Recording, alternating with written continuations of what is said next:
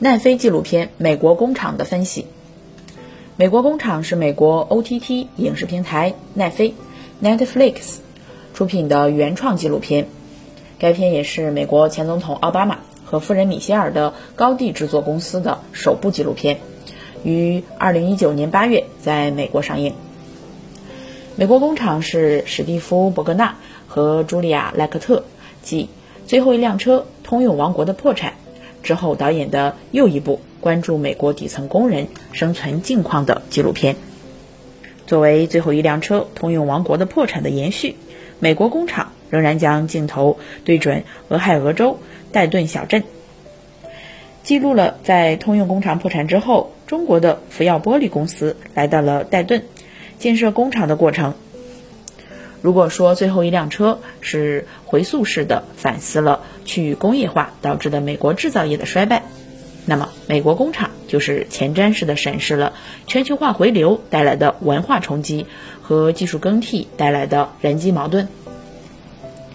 美国工厂从片名看虽然是美国的工厂，但实质上作为影片主要表现空间的福耀玻璃。却是中国人在美国开办的。为了避免出现记录立场的偏斜，影片在内容层面赋予了中国工人和美国工人同等的发声机会，既从美国人也从中国人的视角去考量两个群体之间的交互，并将位于中国福清的福耀总部作为美国福耀工厂的对照空间来加以记录。以此形成了均衡中美双方人员的群像生态，在文本层面达成了两种文化的话语平衡。影片的中立性通过均衡的表述视角和客观的直接影像构建，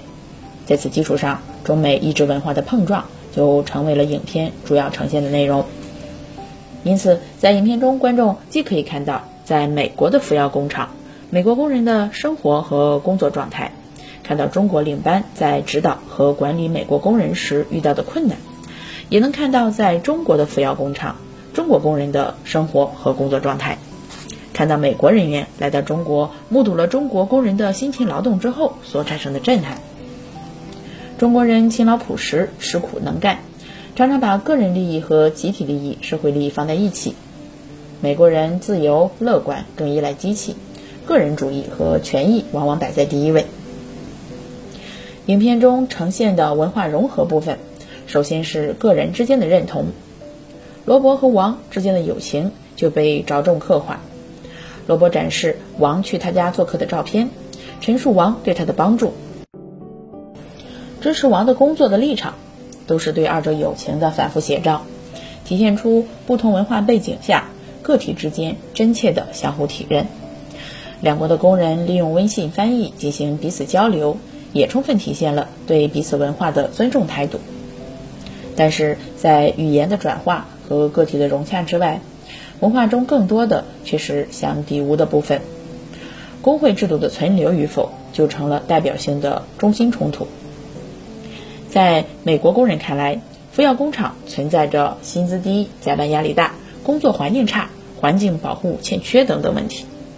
工会被认为能够解决这些问题，并且保障他们的自身利益。然而，在中国管理人员和部分美国工人看来，工会会阻碍员工与经理的直接交流，工会只会留住坏员工。他们不希望工会插手自己稳定的工作，尤其是工会的成立会直接影响工厂的劳动效率和企业效益。所以，董事长曹德旺从一开始就表示。工会进来，我关门不做了。正是由于对工会的成立形成了对立的意见，因此导演就抓住了工会之争这一重要事件，即将其作为文化的博弈点，把难以调和的文化冲突转变为了可调解的冲突事件来处理，又围绕其建构起了中心叙事线，增强了故事的凝聚性，进而增强了可观看性。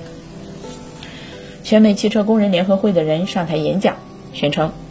我们学到公司能边赚钱边好好对待员工，还能付员工公平的薪水，还能让员工维持安全，这两者是可以并存的。他明显把工会看成调解一切的灵丹妙药，但是从历史的角度来看，工会的成立至多只能缓和工人个体和企业整体之间的垂直经济矛盾。要想依靠工会作为中介来解决复杂的文化冲突，只能是一种想象。对于工会弊端的审视，导演为了避免直接的价值评判，而没有在影片中提及，只是借工人之口进行了一定的评议转述。但在最后的民主投票中，压倒性的多数选票不赞成工会成立，这一事实还是表明了工会的弊大于利。此外，导演将工业全球化和现代化中的又一个核心冲突——技术更替这一问题抛出，将科技发展中人机矛盾这一命题推上了前台。在技术的更替中，矛盾的双方不再是人与人，而成为了人与机器。这种矛盾以竞争的形式存在。当人落后于技术时，就有可能被现代工业所淘汰。美国工人。和世界上其他工人一样，都要面对机器人的高效和智能制造的更新换代。影片《美国工厂》以中美两国的福耀玻璃公司为对照空间，记录了中美双方的工业合作和文化的碰撞。在记录的过程中，导演始终保持着话语的克制，以群像设置和直接影像的方式，如实的呈现出异质文化交互、冲突、融合的过程。作为一部纯粹的美国纪录片，影片能够秉持这种客观性，极其难能可贵，因而这赋予了影片更为深广的社会内涵和跨文化的关照立场。